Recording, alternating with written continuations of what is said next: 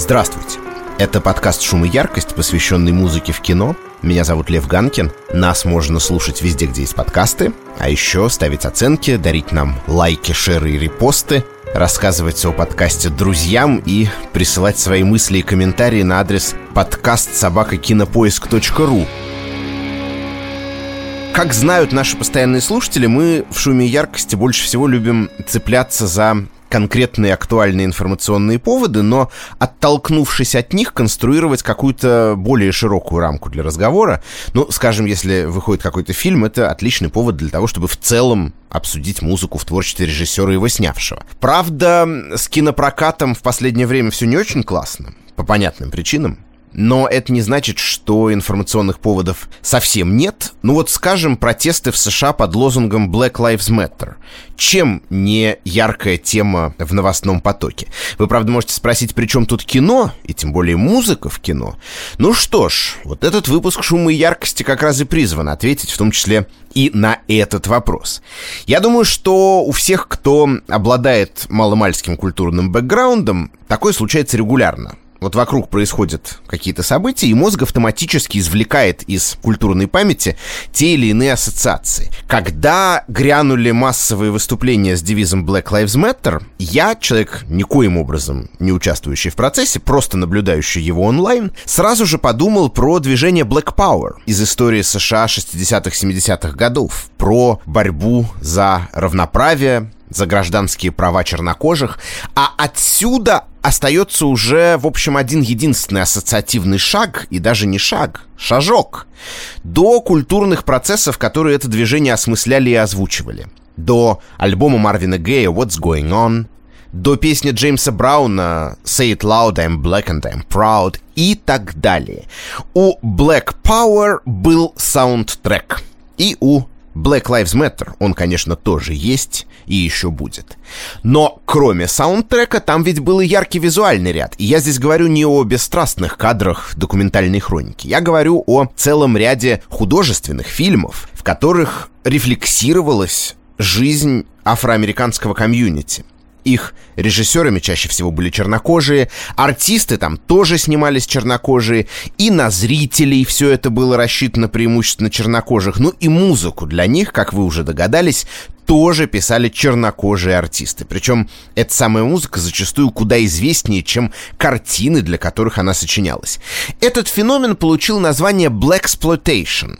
Каламбур из слов black, черный и exploitation – эксплуатация. И вот именно его мне и хотелось бы с вами сегодня обсудить. Тем более, что это не какая-то малозначительная историческая виньетка для исследователей архивариусов. Да нет, отголоски эстетики Black Exploitation видны и слышны и во вполне мейнстримной современной культуре. Собственно, вот вам один из примеров. Doing whatever I had to do to survive. I'm not saying what I did was alright. Trying to break out of the ghetto was a day to day fight. Being down so long, getting up didn't cross my mind. But I knew there was a better way of life, and I was just trying to find. Я думаю, что многие из вас слышали эту песню в фильме Квентина Тарантино «Джеки Браун». Ну, про Тарантино у нас был отдельный выпуск подкаста, и о том, по какому принципу он конструирует саундтреки к своим картинам, мы уже знаем. Возможно, кто-то помнит трек и по другому источнику. Он звучит в «Гангстере» Ридли Скотта. И то, и другое неспроста. Тарантино и Скотт имеют в виду одну и ту же культурно-историческую отсылку. Дело в том, что Across 110th Street Бобби Уомака, а именно так называется композиция, и именно так зовут ее автора, это заглавная песня из саундтрека к одноименному Black Exploitation фильму режиссера Барри Шира 1972 года выпуска. Фильм был снят на улицах Гарлема, в том числе на той самой 110-й, которая отделяет Гарлем от района Центрального парка, а значит джентрифицировать сфальсифицированный состоятельный Нью-Йорк от гетто. Большинство его героев были чернокожими, причем носителями такой тру уличной репутации. Когда продюсеры фильма хотели взять на главную роль известного афроамериканского актера Сидни Пуатье, в Гарлеме этому воспротивились. Дескать, он слишком голливудский, вообще мажор. Повествовала картина в основном про бандитские разборки. Сюжет начинался с вооруженного ограбления, а дальше действовать начинали одновременно черная мафия, итальянская мафия, честные полицейские, коррумпированные полицейские и кто только не. При этом был во всем этом и определенный социальный пафос. Герои шли на ограбление не от хорошей жизни, а потому что, ну, надо же как-то свести концы с концами.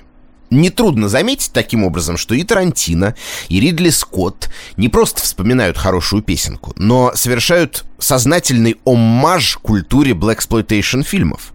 В «Гангстере Скотта» действие тоже происходит в Гарлеме, а герой Дензела Вашингтона сколачивает преступную группировку, чтобы контролировать наркотрафик. Классический сеттинг афроамериканского кино начала 70-х. Ну а в «Джеки Браун» главную роль играет Пэм Гриер — актриса, начинавшая свою карьеру как раз с Black Exploitation. Более того, один из ее кинохитов 70-х даже назывался, похоже, Фокси Браун, ну и, соответственно, Тарантино, разумеется, здесь сделал самую, что ни на есть, прямолинейную отсылку. Кстати, и в фильме Фокси Браун тоже был яркий саундтрек авторства Вилли Хатча, и вот его отрывок. Oh,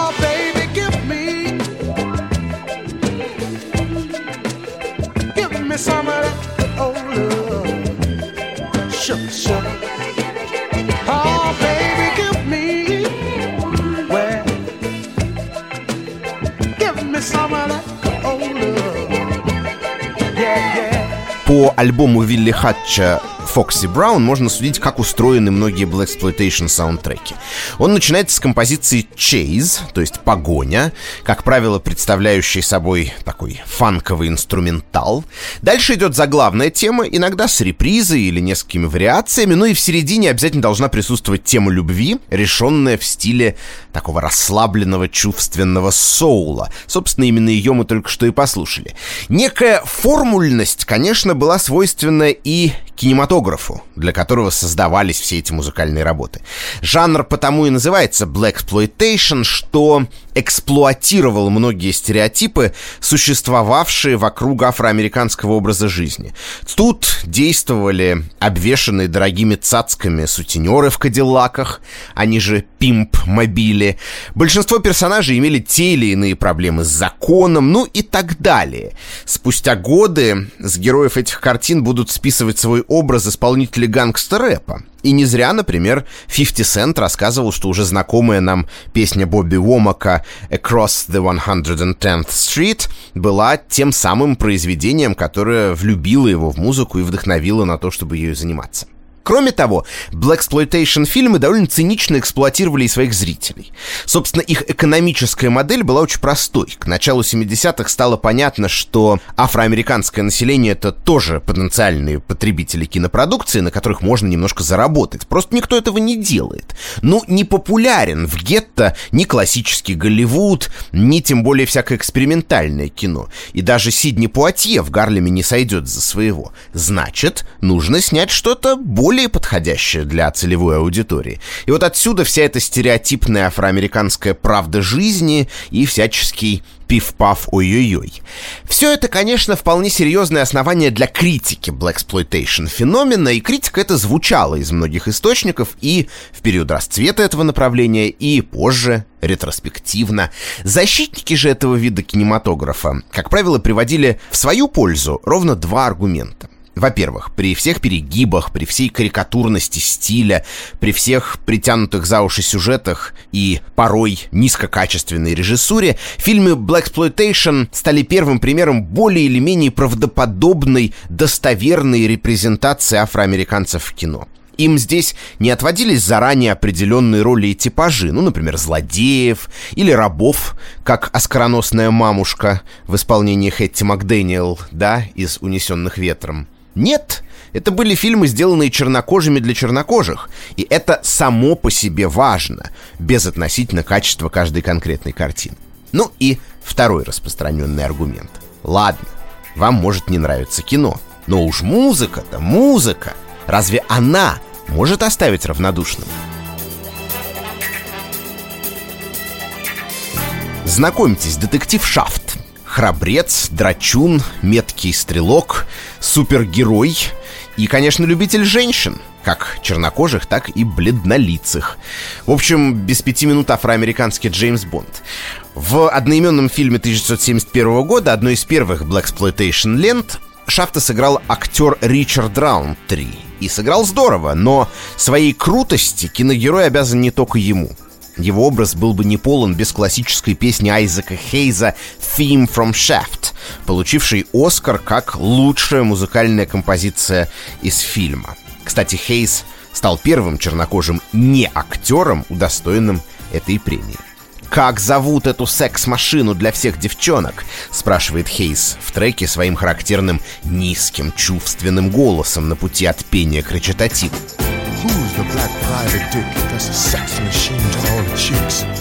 Кто этот человек, который всегда рискнет жизнью ради брата? Кто никогда не испугается в минуту опасности? А девичий хор на заднем плане отвечает «Шафт! Шафт!» «Так точно!» — довольно тянет певец. С появлением Blaxploitation кинематографа стало ясно, что озвучен он должен быть соответственно с помощью черной музыки, будь то соул, фанк, джаз или другие стили афроамериканского происхождения.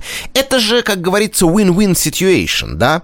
Жанр кино нуждался в дополнительной легитимации через звук, через правильные песни и инструменталы, которые никто не смог бы заподозрить в неаутентичности, а авторы этих песен и инструменталов были только рады получить заказ на сочинение саундтрека. Это сулило им и финансовые, и имиджевые выгоды. Афроамериканский поп в начале 70-х переживал расцвет. На фабриках хитов, которые представляли собой лейблы типа Motown или Stax Records, еще в прошлом десятилетии созрели настоящие суперзвезды, гении черной музыки. К новой декаде они постепенно обретали творческую независимость, переписывали контракты так, чтобы самостоятельно управлять своими творческими порывами и не работать на ставке у боссов звукозаписывающих компаний. Так произошло и с Хейзом перед выпуском альбома Hot Buttered Soul и с Марвином Геем накануне записи его эпохальной пластинки What's Going On, и с Кертисом Мейфилдом и со Стиви Уандером. Этот процесс идеально совпал с появлением Blaxploitation фильмов. И все перечисленные артисты попробовали себя в качестве авторов саундтреков к ним за исключением Уандера, который был, ну, как бы главной звездой этой компании, и, соответственно, просто нуждался в дополнительном канале для распространения своей музыки меньше остальных. Хотя, кстати, ему предлагали написать музыку к фильму «Черный Цезарь», и дело даже дошло до переговоров, но в конечном счете артист соскочил, потому что ему не понравилось, что в картине слишком много насилия. Ну, в общем, ничего другого и не станешь ожидать от человека, который спустя 20 с небольшим лет разрешит рэперу Ку Хулио записать хит «Gangsta's Paradise» с сэмплом из его песни только после того, как тот уберет из текста все матерные слова.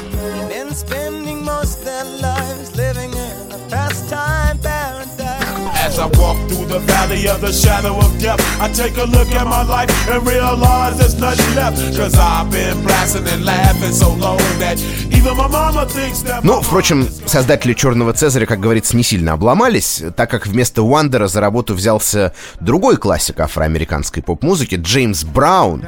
Вот для фильма был написан, в частности, его хит «Down and Out in the New York City».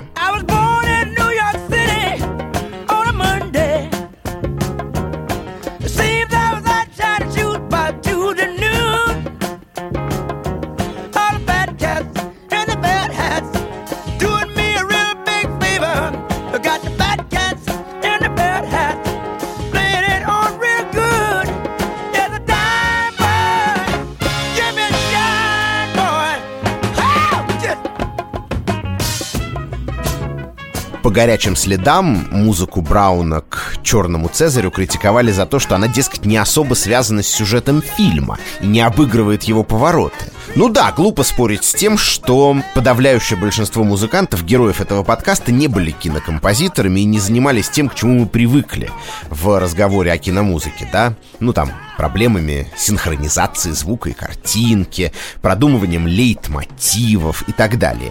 Джеймс Браун был автором песен, и песни писал, а дальше они либо вставлялись в кино по заплаточному принципу, либо нет.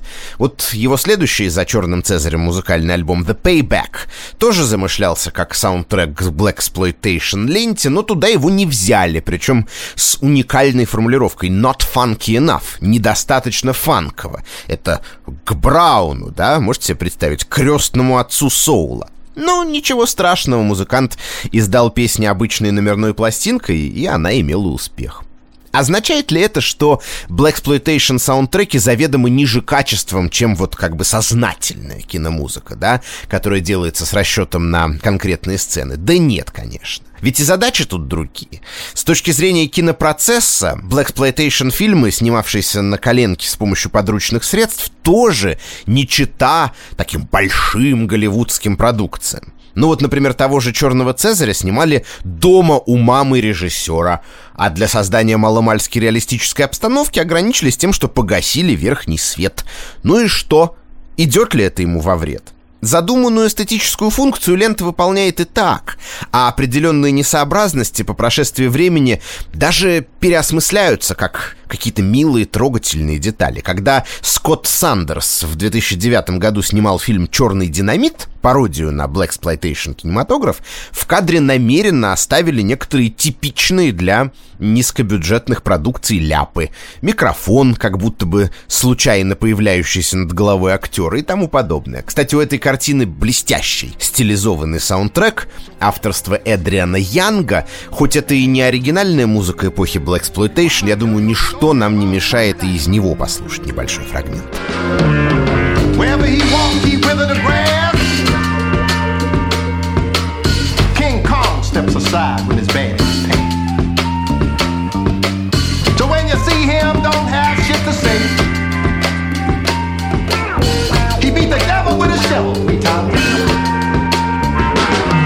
He's doing what he do.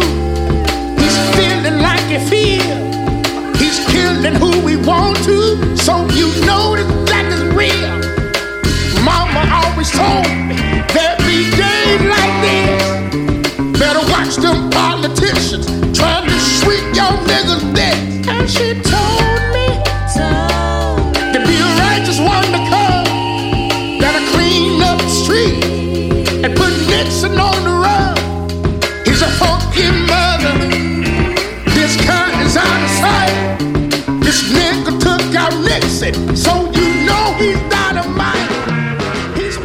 Ну вот по этому отрывку хорошо заметно, из чего состоит музыка Black Exploitation саундтреков.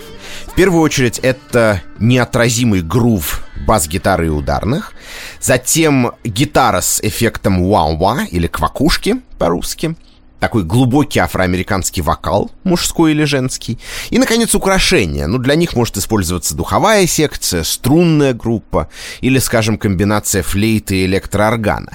Так звучит фанк 70-х, который спустя 20 лет стал основным сырьем для сэмплов в хип-хопе. Мы уже вспоминали кейс Стиви Уандера и Кулио, но не менее, а то и более важна, к примеру, история группы Public Enemy, музыка которой озвучивала, в частности, фильмы Спайка Ли, прежде всего культовую картину «Делай как надо», тоже явно многим обязанную традиции Black Exploitation.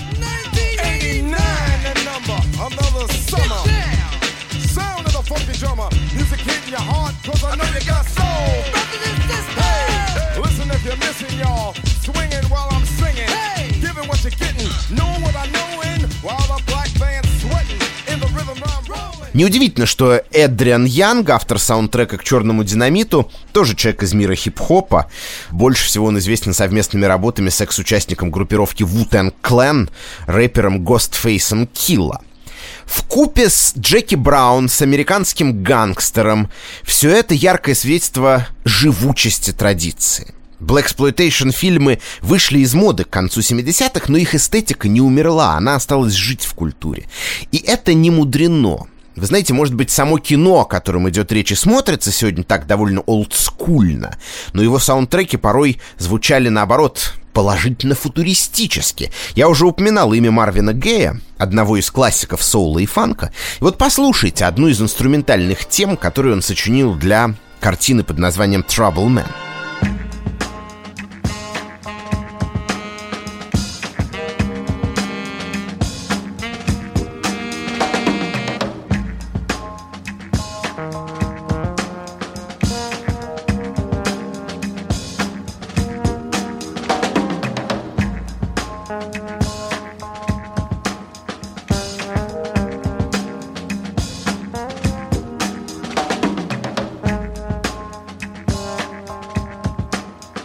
Если вам показалось, что это какой-нибудь трип-хоп или эйсид джаз 90-х годов, то я очень хорошо вас понимаю. А между тем, музыка, которая звучит вот сейчас у нас на заднем плане, фоном для моего рассказа, была написана в 1972 году. Причем звучала она в фильме уж совсем давно и прочно забытом, я могу честно вам признаться, что не смотрел ленту Trouble Man, а на сайте Кинопоиска у нее даже нет локализованного русского названия.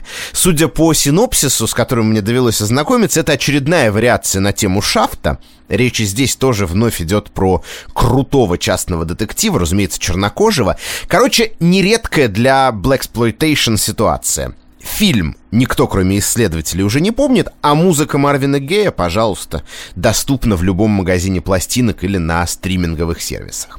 Тут вы можете сказать, но это нечестно. Гей и до этого был звездой, а значит находился в привилегированном положении по сравнению со всеми остальными участниками съемочного проекта Trouble Man. Да, верно. Но порой успеха в жанре Black Exploitation добивались и те, кто до тех пор не был особенно известен и обласкан публикой. Здесь, конечно, нельзя не вспомнить человека по имени Мелвин Ван Пиблс, автора, вероятно, первого стопроцентно попадающего в эстетику Black Exploitation фильма в истории кино. Он назывался Sweet Sweetback's Badass Song. В русском варианте Sweet Sweetback Песня мерзавца. И Ван Пиблс не только снял картину и сыграл в ней главную роль, но и сочинил для нее музыку, которая звучала вот так.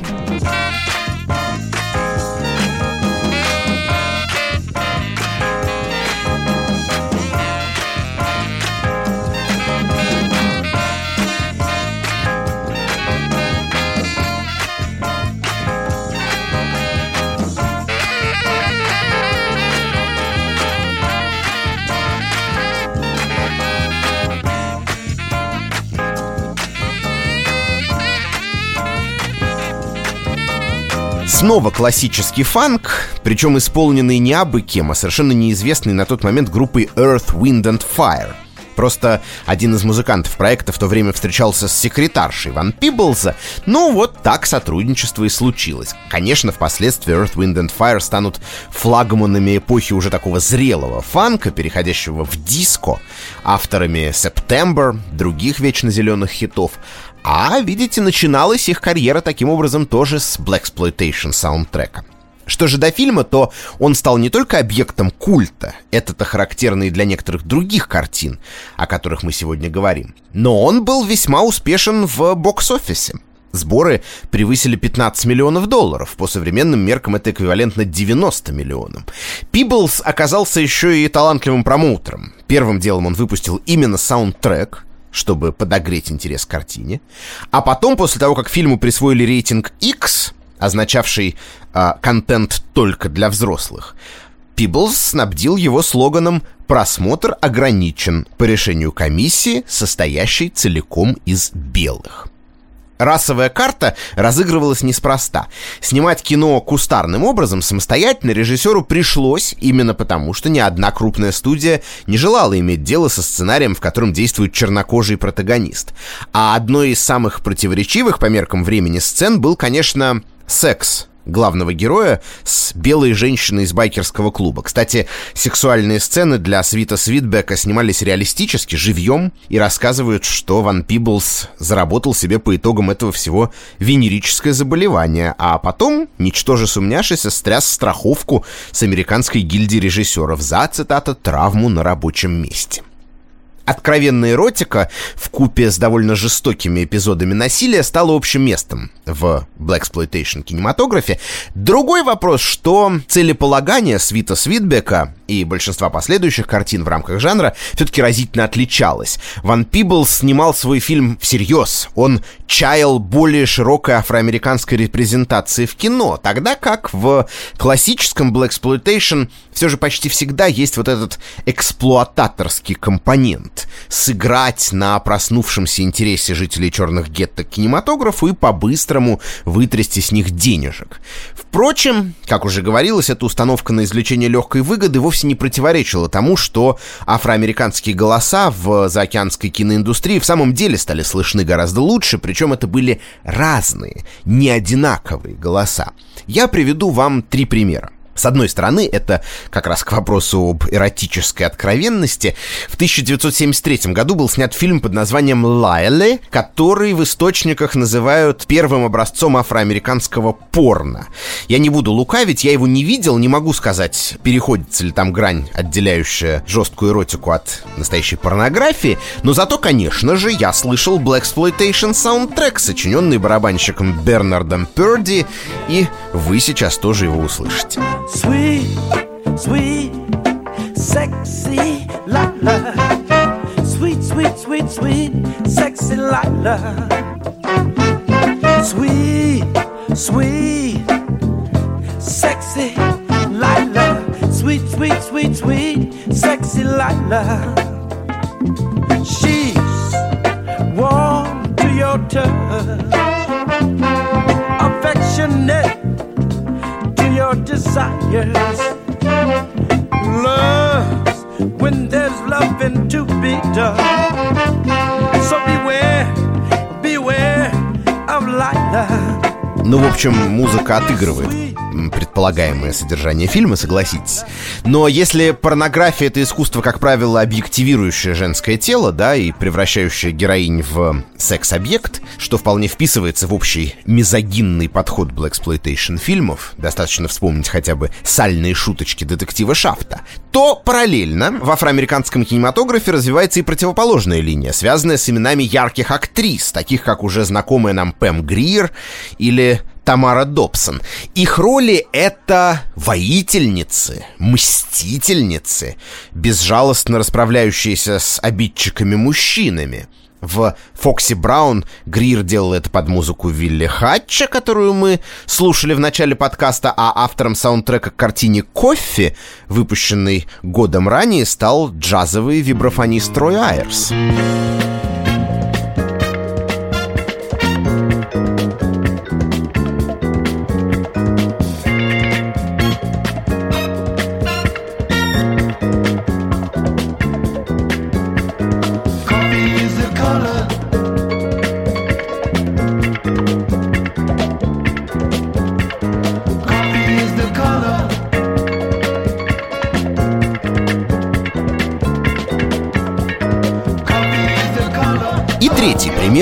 Пример разнообразия подходов внутри жанра Black Exploitation, о котором я хотел поговорить, это одна из самых знаменитых работ во всей этой истории, без которой, конечно, этот подкаст точно будет неполным. Речь про фильм «Суперфлай», Гордона Паркса-младшего, сына другого Гордона Паркса, который снял картину о детективе Шафте. На поверхности это, в общем, вполне традиционная blaxploitation история про сутенера и наркоторговца, разъезжающего на роскошной машине, носящего экстравагантные экзотические костюмы и наслаждающегося вниманием множества фактурных девушек. Впрочем, есть в Суперфлае, как кажется, и второй план, занятый чем-то подозрительно похожим на человеческую драму, если не трагедию. Главный герой явно сам крепко сидит на запрещенных препаратах, хоть это прямо и не проговаривается. Его размышления о собственном будущем довольно безрадостны. Он хочет завязать со своей текущей сладкой жизнью, разумеется, провернув под конец последнюю противозаконную, но очень выгодную сделку. Но ему не дает это сделать и сила привычки, и то, что Кендрик Ламар Другой одаренный бытописатель афроамериканской жизни позже назовет «the art of peer pressure» — соблазн компании, да, отговорки и убеждения друзей и коллег. В этой связи до конца непонятно, что делать с карикатурными, стереотипными портретами жизни в гетто, представленными в Суперфлае. Что это? Банальное следование моде? А может быть, наоборот, высмеивание всей этой поверхностной яркости и расфуфыренности, такая своеобразная критика изнутри? На эти вопросы нет однозначного ответа, и его логичным образом отказывается давать и блистательный саундтрек Кертиса Мейфилда, возможно, лучшая музыка эпохи Black Exploitation. Звучала она, например, вот так. That's what I said. Let the man rap a plan, said he'd send him home. But his hope wasn't wrong, and he should have known. Everybody's misused him, ripped him off and abused him. Another junkie plan, pushing dope for the man.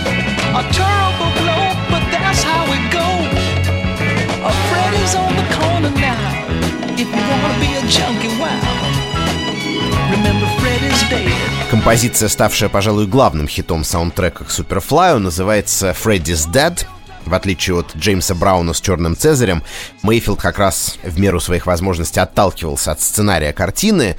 В заголовке трека упоминается один из героев, толстяк Фредди, которого в фильме в самом деле насмерть сбивает машина.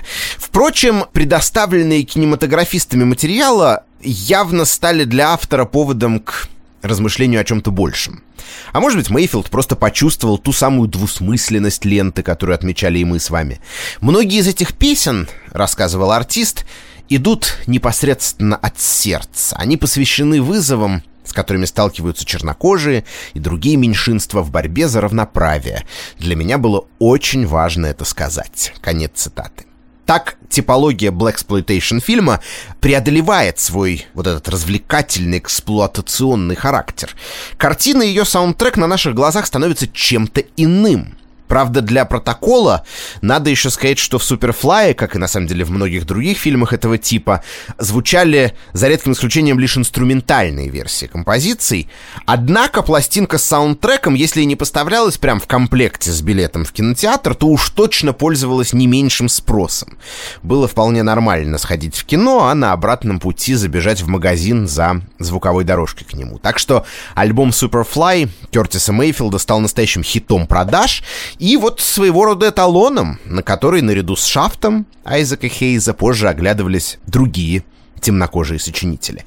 И на самом деле не только они. Вот мы сегодня поговорили о том, как звучали Blaxploitation саундтреки первой половины 70-х годов, а также вспомнили несколько примеров сознательных отсылок к этой традиции, встречавшихся в современном кино у Тарантино, Ридли Скотта или в фильме «Черный динамит».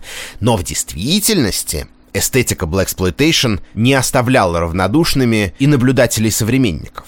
Большинство фильмов, упоминаемых в этом подкасте, я подозреваю, видели далеко не все из вас. Но закончить я хотел бы лентой, которую вы смотрели с вероятностью, не знаю, 99,9%. В 1973 году в свет вышел восьмой фильм из цикла шпионских боевиков про Джеймса Бонда «Live and Let Die» — «Живи и дай умереть». Его сценаристы и продюсеры не остались безучастны к модным веяниям. В картине действует могущественный чернокожий наркобарон, а у агента 007 впервые появляется афроамериканская подруга в исполнении актрисы Глории Хендри. Конечно, саундтрек к «Живи и дай умереть» нельзя назвать таким вот true образцом эстетики Blaxploitation.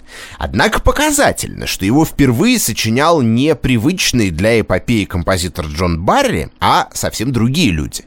Ну, самый знаменитый отрывок звуковой дорожки — это, конечно, заглавная песня, да, в исполнении Пола Маккартни. When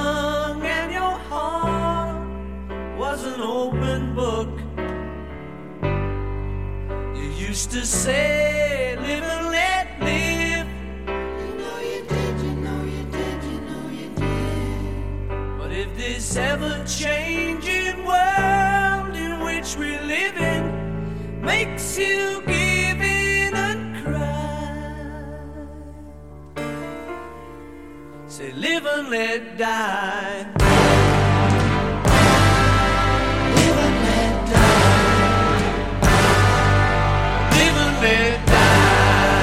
Но вспомните, что в картине она звучит не только в оригинальной версии, но и в исполнении темнокожей ресторанной певицы, вполне в соул-ключе. Bourbon, no ice, please. Two Sazeracs. Where's your sense of adventure, James? This is New Orleans. Relax. When you were young and your heart was an open book, oh, you used to say, live and let live.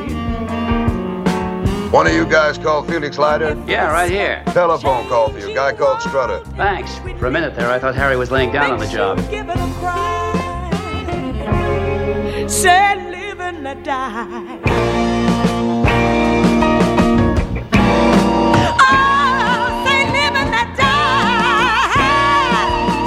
главное, ну окей, допустим, здесь, ну вот этой вот особенной афроамериканской аранжировки требовала конкретная сцена. Но вслушайтесь в остальные фрагменты саундтрека, сочиненного, кстати, не кем-нибудь, а Джорджем Мартином, легендарным продюсером и аранжировщиком группы «Битлз». Он и позвал Маккартни стать автором титульной композиции. Давайте даже не будем ходить далеко за примерами. Вот вам классическая тема Бонда, но обратите внимание на то, как она исполнена.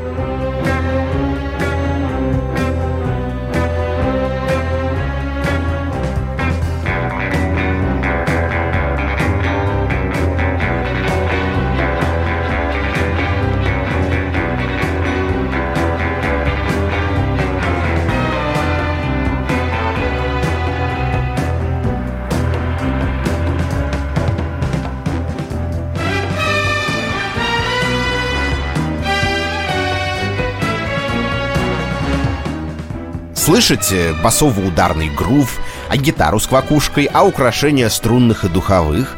Не хватает разве что голоса какого-нибудь Марвина Гея или Кертиса Мейфилда, да? Виртуозно чувствующий музыку, разные ее типы, жанры и формы, Джордж Мартин уже в 73-м создал яркую blaxploitation стилизацию. Причем, что особенно впечатляет, использовал он для этого чужую тему, да, происходящую из совсем другого жанрового пространства. И все это говорит нам об одном. Эстетика Blaxploitation фильмов могла бы остаться, ну, такой, не более чем малозаметной сноской на полях истории кино. Тем более, что мода на них как началась, так, в общем, довольно быстро и закончилась.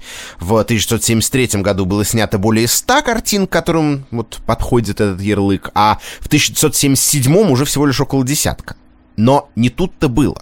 След Blaxploitation обнаруживается и в Бонде, и у Тарантино, и у Спайка Ли, и много где еще, вплоть до самых неожиданных примеров. Вот в 1980 году, например, оперный режиссер Питер Селларс подготовил нашумевшую постановку моцартовского Дон Жуана в афроамериканском стиле. А звучание саундтреков к лентам из категории Black Exploitation и визуальные образы их героев прямо повлияли на афроамериканскую поп-культуру последующих десятилетий, в особенности на хип-хоп 90-х.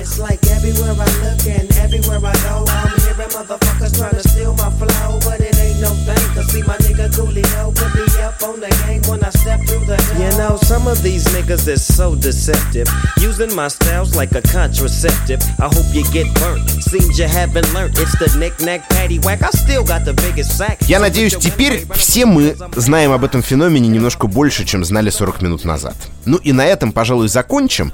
А впрочем, нет, есть еще одна новость которой я хочу с вами поделиться. Уже совсем скоро, 6 августа, в кинотеатре «Октябрь» в 20.00 в рамках Beat Film Festival покажут очень интересный фильм «Making Waves» или «По волнам», посвященный искусству звука в кино.